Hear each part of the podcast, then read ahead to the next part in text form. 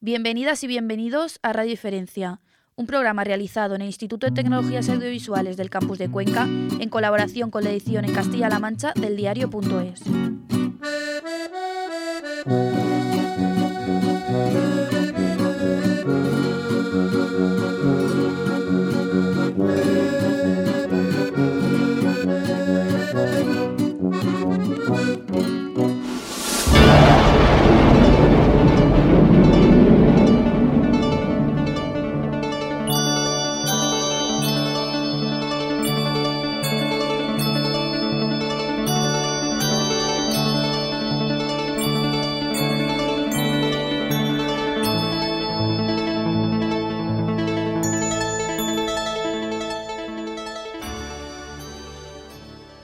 este nuevo programa de Radio Diferencia, en colaboración con el Diario de Castilla-La Mancha, conversamos con David Moriente, autor del libro España me reciben, sobre aeronáutica y cultura popular española, con la película El astronauta como uno de los principales telones de fondo de esta apasionante relación.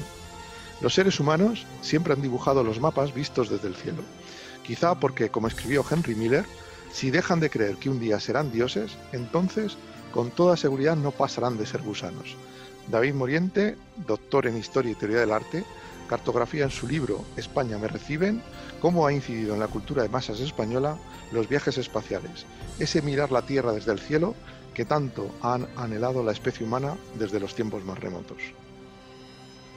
Astronáutica y cultura popular en España, ¿no? que suena como algo muy exótico y sin embargo, pues eh, no creo que solamente haya dado para este libro, sino que creo que hubiera dado incluso para un par de ellos más. O sea que había, había una masa crítica de, imágenes y lo que he intentado es ofrecer un relato, uno de los muchos posibles, ¿vale? En última instancia, de lo que podría, de lo que podría ser esta visión de, la, de la carrera espacial, de la ciencia astronáutica o de la ciencia astronómica desde la perspectiva de los españoles. Porque también es muy curioso como en una época en la que todavía existe, todavía está vivo Franco, eh, España vive la carrera espacial de una manera muy particular, ¿no? En cierto modo es un reflejo de la posible libertad, pero en cierto modo también se equipara a una especie de gloria. Somos partícipes de la gloria, ¿no? De la conquista. Eh, sí, a ver, bueno, aquí hay, aquí aquí entran yo creo que dos, ah, dos ideas. ¿no? Eh, por un lado, y como he hecho, explico en el libro, que de hecho eh, mis, eh, bueno, mis bases conceptuales son José Manuel Sánchez Ron, que es uno de los mejores historiadores de la ciencia aquí en España. hay una ciencia española que se llama la Edad de Plata, ¿no? de la ciencia española ciencia española que eh, queda afianzada eh, a través de unos modelos de ciencia cristiana o ciencia católica y que eh, lo que hacen es preponderar la figura del ingeniero sobre la del, sobre la del teórico, ¿no? por decirlo de una manera un poco rápida. Eso por un lado. Entonces, se está intentando asumir la figura pues, de nombres como Ramón y Cajal. Eh, Isaac Peral, eh, Narciso Monturiol, ¿no? Todos estos grandes ingenieros y se invisibiliza la figura de otros como eh, Manuel Herrera, el, general Herrera, que además, bueno, pues tiene una vida, vamos, que podría, podría llevarse a la gran pantalla, ¿no? En un biopic de, de, estos que se están haciendo últimamente, porque, porque tiene una vida apasionante. En este sentido, eh, se, mm, insisto, se coloca esta figura de, este eh, pensador funcional del, ingeniero.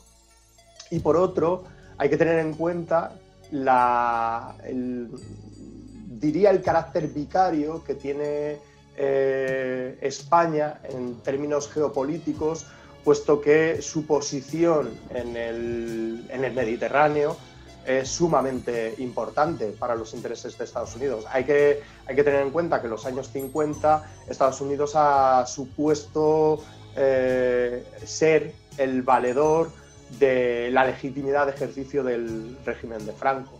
¿no? eh, sobre todo eh, por su ferviente anticomunismo, pero también ha funcionado como garante en los, con, los, con el concordato de la Santa Sede. Es decir, que hay una relación entre España y Estados Unidos que, tiene una doble faz.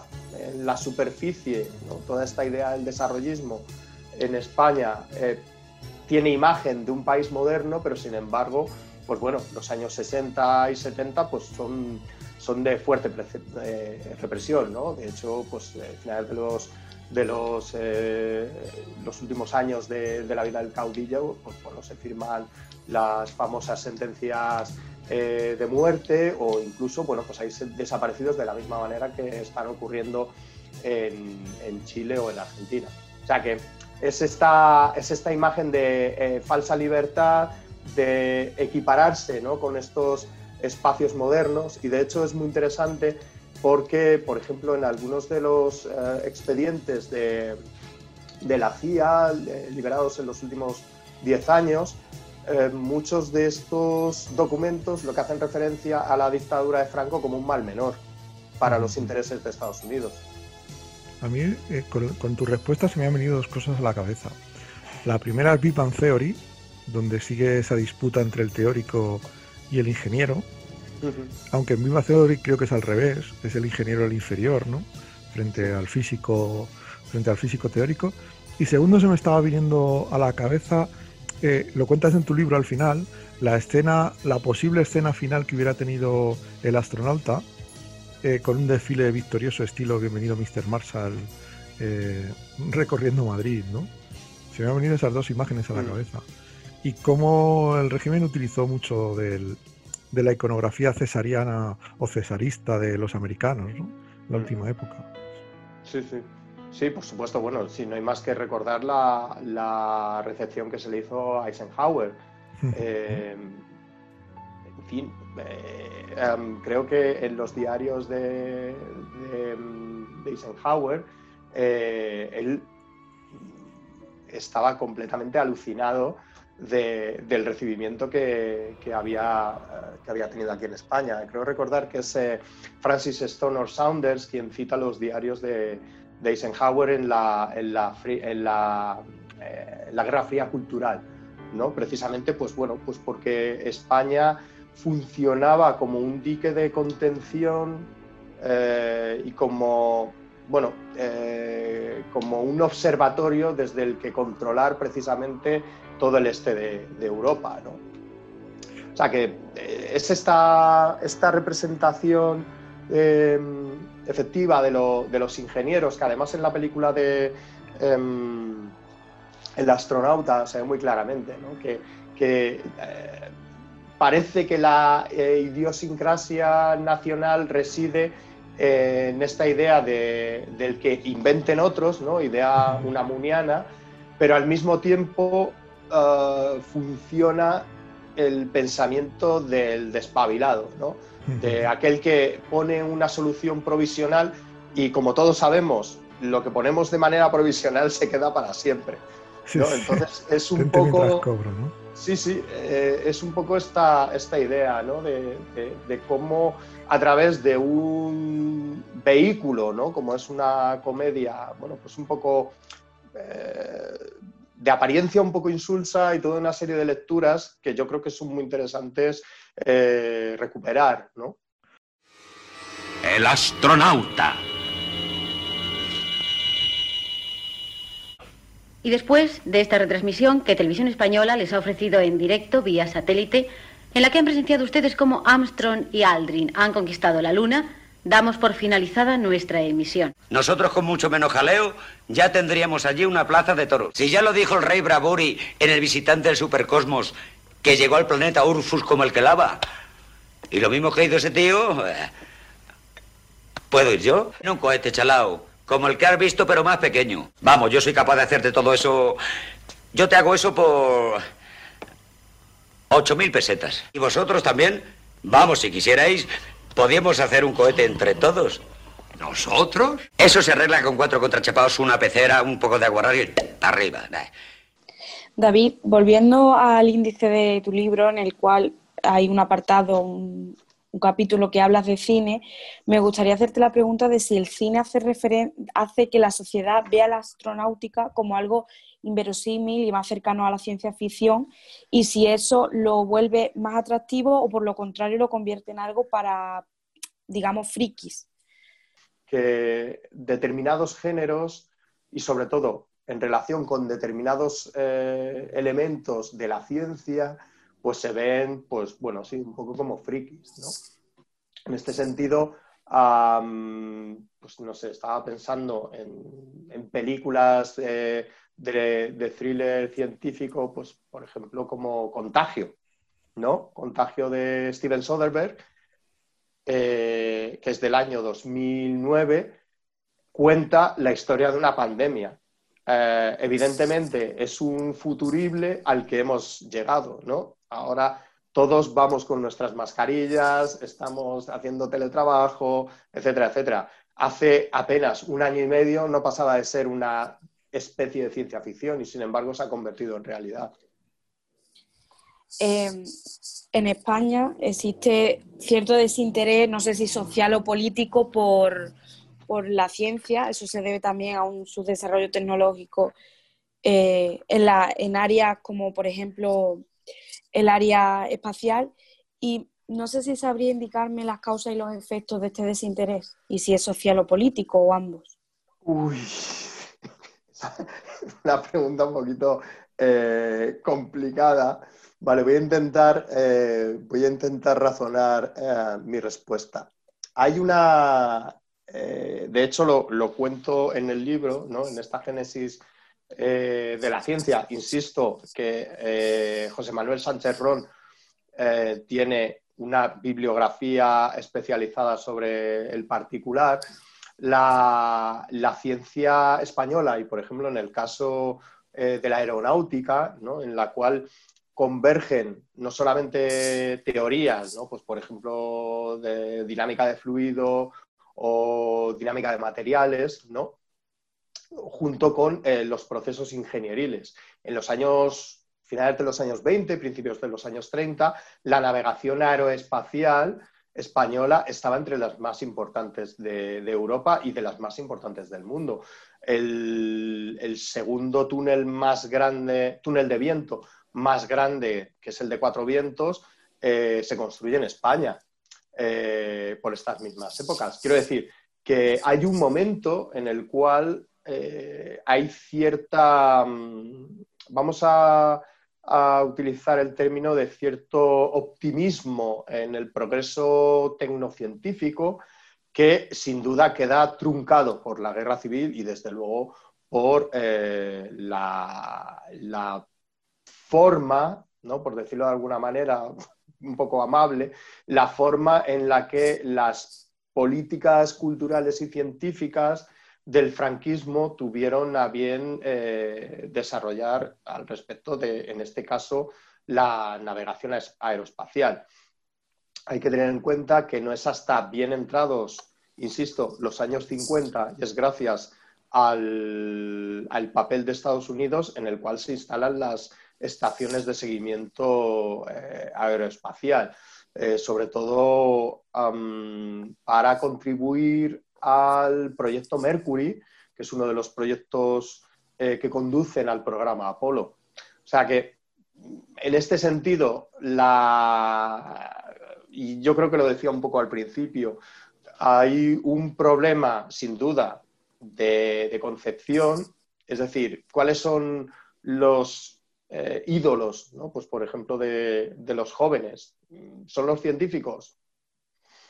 Pues no, pero esto no ocurre ni en España y me atrevería a decir que tampoco es en Finlandia, ¿no? Eh, evidentemente los, eh, los, modelos a seguir pues están cercanos a la cultura popular. Pues son artistas, me refiero a artistas de cine, por ejemplo, o son deportistas, pero rara vez son científicos. Eh, en el caso de España, pues claro, además tenemos un, problema sobre todo de, fuga de, lo que se ha llamado fuga de talentos. En este sentido, pues eh, se cumple la máxima de que nadie es profeta en su tierra. Muchísimos, eh, muchísimos astrofísicos, ingenieros están trabajando en la NASA, por ejemplo, españoles me refiero. Entonces, pues bueno, mm, no es que no, no, es que no tengamos capacidad eh, de construir en términos culturales agentes eh, científicos, sino simplemente que no tenemos capacidad para sostenerlos. Mm, me gustaría preguntarte ahora sobre la divulgación científica en España y los medios de comunicación. Eh, no sé si estás de acuerdo en que los medios de comunicación pues, mm, tienen una labor importante a la hora de comunicar eh, la ciencia, por ejemplo, pero Mm, ¿Consideras que se debe hacer de una forma meramente informativa o también hay que mezclarla con entretenimiento para que así llegue al público, hablando un poco de cultura de masa? Em, a ver, esto, claro, esto como en todo ha sufrido una serie de mutaciones, eh, sobre todo en lo que se refiere a los eh, modelos de fruición, sobre todo televisiva. Es decir, estoy pensando en, series eh, como Cosmos, de los años 80, que se han, eh, que se han reactivado con, bueno, pues con cierta mm, fortuna, eh, por ejemplo, con la, nueva presentación que hace el astrofísico Neil deGrasse Tyson. funcionan mejor, sin duda, en plataformas, ¿no? Eh, no voy a decir nombres, pero plataformas de visionado eh, que hay muchísimas. Y eh, encontramos pues, series como, Marte, que es una serie de divulgación y especulación científica, que bueno, va por su tercera temporada y que ha tenido una buena acogida. Pero estoy pensando en el tipo de programas que se hacían a finales de los años 60, sobre todo visado al futuro, con eh, Luis Miravilles como conductor, eh, creo que en la actualidad eh, ese tipo de, programación es imposible. En primer lugar, por, la multipolaridad de canales. Hay que pensar que en aquella época estábamos hablando de, de un canal, bueno, dos canales, ¿no? Eh, como se decía normalmente en las casas, el normal y el UHF, eh, que eh, se repartían la, programación cultural. En el caso de la actualidad, yo he encontrado numerosos canales en YouTube. uno de ellos, por ejemplo, es Quantum Fracture, que es muy, muy interesante. Es un licenciado en, en físicas, Eduardo Crespo, quien, bueno, pues aúna precisamente esta capacidad de, em, de rigor con el entretenimiento. Pero eh, asuntos que yo creo que son eh, bastante áridos, como para ubicarse en determinadas eh, modalidades de entretenimiento, pues no sé, explicar mecánica cuántica o no sé, eh, ecuaciones complejas. Yo creo que en este sentido es, eh, muy difícil. Quiero decir que en ese sentido la, divulgación que encontrábamos, pues, por ejemplo, en revistas, eh, ha pasado a otros canales en los que creo que se siente más cómodo, ¿no? Pues como YouTube, que era lo que enunciaba antes.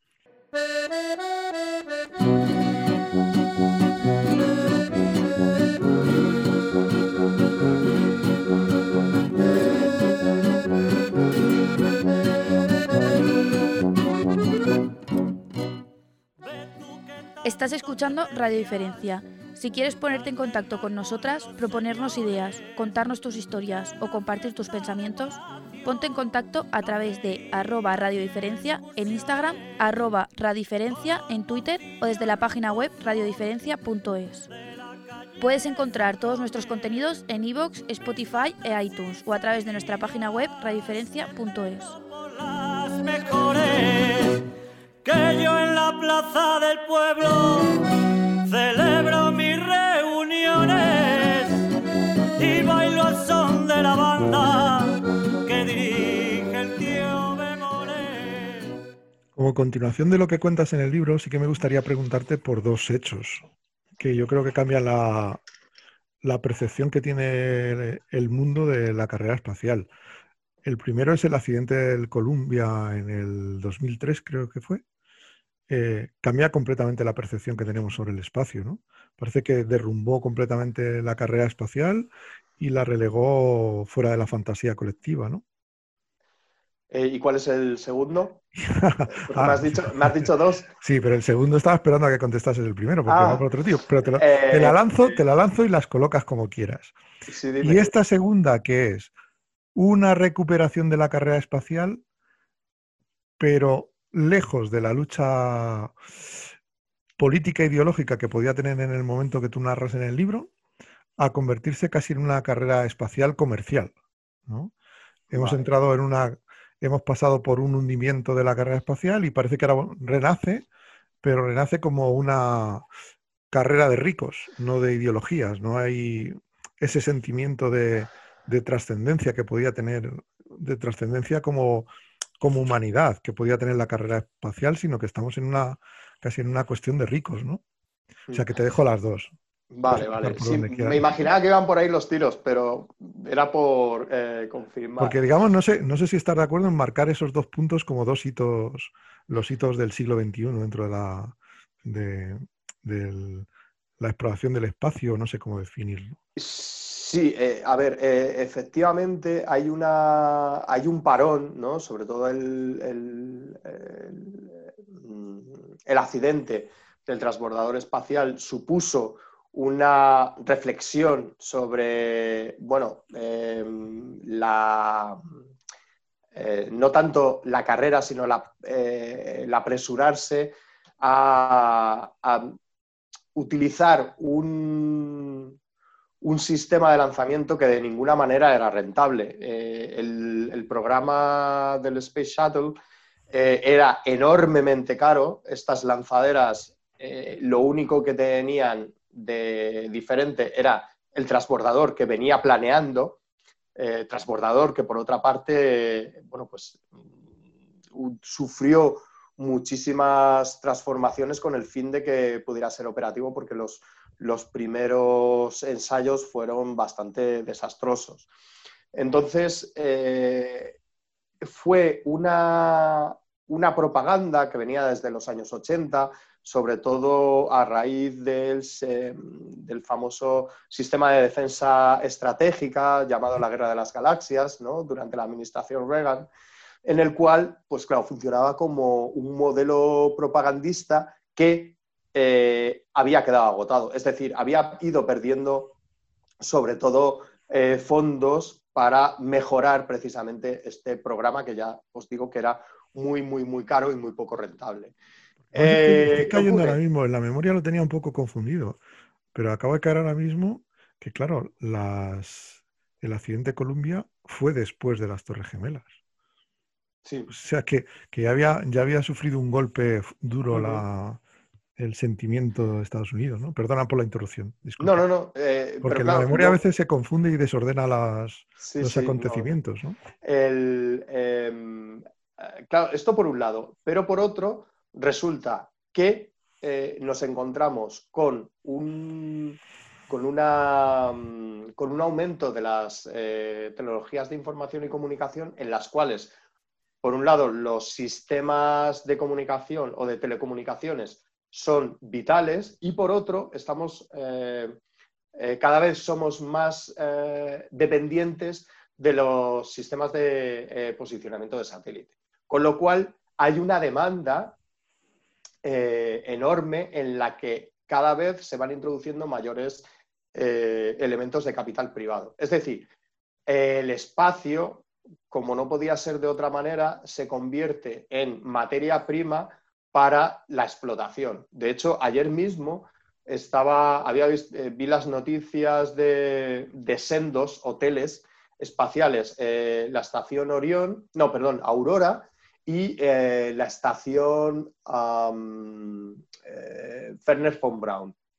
¿vale? Una y otra ofrecen distintos eh, servicios que satisfacen las necesidades de determinados, ah, determinados estereotipos asociados a las grandes corporaciones. por otro lado, tenemos el, no sé si decir megalomaníaco proyecto de Elon Musk, ¿no? con Starlink, que lo que quiere es cubrir la baja atmósfera con una red de satélites para proveer de Internet allá donde estemos, ¿no? Internet de alta velocidad. Claro, eh, esto entra en conflicto con, eh, pues bueno, con la observación de los cielos. ¿no? Evidentemente, nuestros cielos, en el momento en que se pongan en funcionamiento los casi, si mal no recuerdo, son 70.000 satélites, son satélites muy pequeños, ¿no? El tamaño pues, eh, podría ser pues, un frigorífico estándar más o menos, ¿no? Eh, luego con sus antenas y eh, paneles desplegados, pero no son muy grandes estos satélites. Cuando tengamos esa red, primero, ni los cielos van a ser los mismos y sobre todo la observación astronómica va a sufrir un, golpe enorme, ¿no? porque no vamos a poder comprender eh, los secretos del universo. Cosas que además, en términos, ah, en términos inmediatos ¿no? del imaginario popular, puede decir, bueno, ¿y a mí qué me importa Que, no se pueda eh, detectar la radiación de fondo de microondas o que no se pueda detectar eh, exoplanetas, etcétera. Claro que importa. Pues, por ejemplo, no estamos a salvo de, los meteoritos, ¿no? Ya sabemos que al menos uno muy grande cayó hace 65 millones de años, ¿no? Y acabó con, con la, eh, con, la vida dominante que era la de los dinosaurios. Pero en 1908 cayó el famoso meteorito de Tunguska, que dejó a medio millón de personas sordas para toda la vida. ¿no? Quiero decir que no estamos libres de sufrir estos eh, peligros y desde luego, pues claro, eh, todo entra en función de cómo se vaya a explotar el espacio. Y Starlink es una de las posibles eh, opciones de explotación, desde luego. Observen ustedes el pie, observen ustedes el pie, ahí está, ahí está. A las 101 horas 22 minutos 48 segundos de vuelo, el pie lentamente, muy lentamente, el pie de un astronauta se ha visto, se está viendo, se está viendo como tantea, como un niño recién nacido levanta sus brazos para tocar a la madre, como algo que aún no sabe dónde poner su sensibilidad, dónde agarrarse, en qué sustentarse, es el pie del astronauta que ahí está, las imágenes hablan por sí solas. David, mm, el espacio no es para mujeres. Eh, sí es para mujeres. De hecho, eh, me, gusta, me gusta esta pregunta porque es interesante porque en términos de... Ya estoy hablando de representación propagandista. No, no he entendido, y de hecho mm, eh, lo comento en el libro en varias ocasiones, no he entendido el hecho de que se tardara tantísimo, es hasta los años 80 que eh, sube al espacio la primera astronauta norteamericana. Eh, cuando llevaba Valentina Tereskova desde, desde los años 60 eh, flotando en el espacio, ¿no? sobre todo en estos sellos conmemorativos, ¿no? en los cuales completamente em, son muy reconocibles tanto Valentina Tereskova como Svetlana Savitskaya, que son las dos primeras astronautas, y ya, pues eso, parece que las mujeres no tenían lugar en el espacio. Sin embargo, eh, y de hecho, como, aparece bien documentado en el documental em, Project 13, es el de las 13 elegidas para eh, este proyecto alternativo al Mercury. Hay que tener en cuenta que subir cosas al espacio es enormemente caro y cualquier kilo de más cuesta miles de dólares. En este sentido, los primeros aspirantes astronautas eh, debían de ser eh, bastante pequeñitos eh, y de hecho pesar poco, algo muy difícil de encontrar, sobre todo en la, bueno, pues, los pilotos tanto de la aviación como de la Marina norteamericana. Con lo cual, el, proyecto fallido de las mujeres astronautas, eh, pues bueno, a mí me da cierta pena no, de que no haya podido ser así en, mayores ocasiones. De hecho, a día de hoy sigue, sigue estando muy lejos la, la paridad en las misiones tripuladas.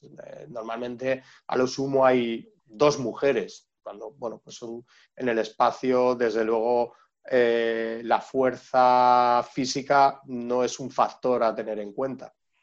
Por ejemplo, quiero decir, como algunos de, los elementos de dimorfismo sexual ¿no? que suelen señalar eh, los pensamientos machistas. Y ya para terminar, sí que me gustaría hacer una pregunta un poco poética. Eh, ¿Siguen los teóricos del arte soñando con viajar al espacio? Eh, sí, sí, la verdad es que, bueno, yo creo que... Te cambiabas, ¿no? ¿Te seguías cambiando por un astronauta? Eh, sí, no, la verdad es que, bueno, yo creo que ah, si nos vemos en el espacio, yo creo que es porque no vamos a tener un planeta de recambio, ¿no? Entonces, eh, si vamos a suponer que en los próximos 10 años, ¿no? que es algo completamente imposible, eh, algunos de nosotros tuviéramos que vivir en el espacio, yo creo que sería una demostración de que, eh, de que hemos fracasado ah, gestionando nuestro planeta. Pero sí que, eh, sí que yo creo que hay posibilidades, o sea, en términos de para jóvenes españoles, ¿no? Y esto quiero decir que no suene como una cosa chauvinista, sino simplemente, pues bueno, eh, en el sentido de que, de que, la carrera, de que la carrera espacial, de igual manera que, que en otros ámbitos, yo creo que, goza de futuro, ¿no? Entonces, en este sentido, sí que sigo, sigo pendiente ¿no? de los avances, eh, sobre todo, pues, por ejemplo, de compañías como SpaceX, ¿no? con, con sus lanzaderas que, cada vez están eh, asumiendo más lanzamientos, por otra parte, de las agencias espaciales nacionales, ¿no? Porque, por ejemplo, SpaceX ha hecho lanzamientos tanto para la NASA como para la Agencia Espacial Europea. O sea que es una manera de viajar al espacio, ¿no? A través de, estas cámaras que, subjetivas que llevan las lanzaderas. Pues muchísimas gracias, David. A vosotros. muchísimas gracias, sobre todo por ser diferente, porque esto nos abre, nos abre la mente a un montón de maneras nuevas de, ver lo que nos rodea. Muchas gracias por el libro y muchas gracias por plantearnos estos ángulos tan distintos. Muchas gracias a vosotros por haber querido compartir un rato con esta, no sé, decirlo, con esta situación tan liminal, ¿no? En términos de, de estudios culturales. Pues un abrazo. Gracias. Muchas gracias, David.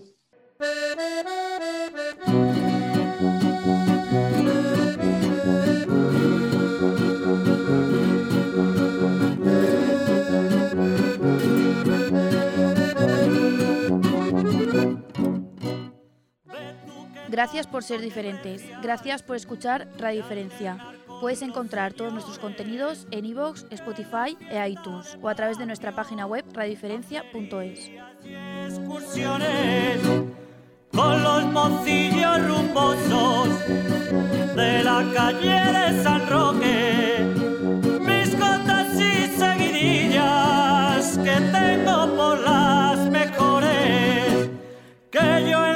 plaza del pueblo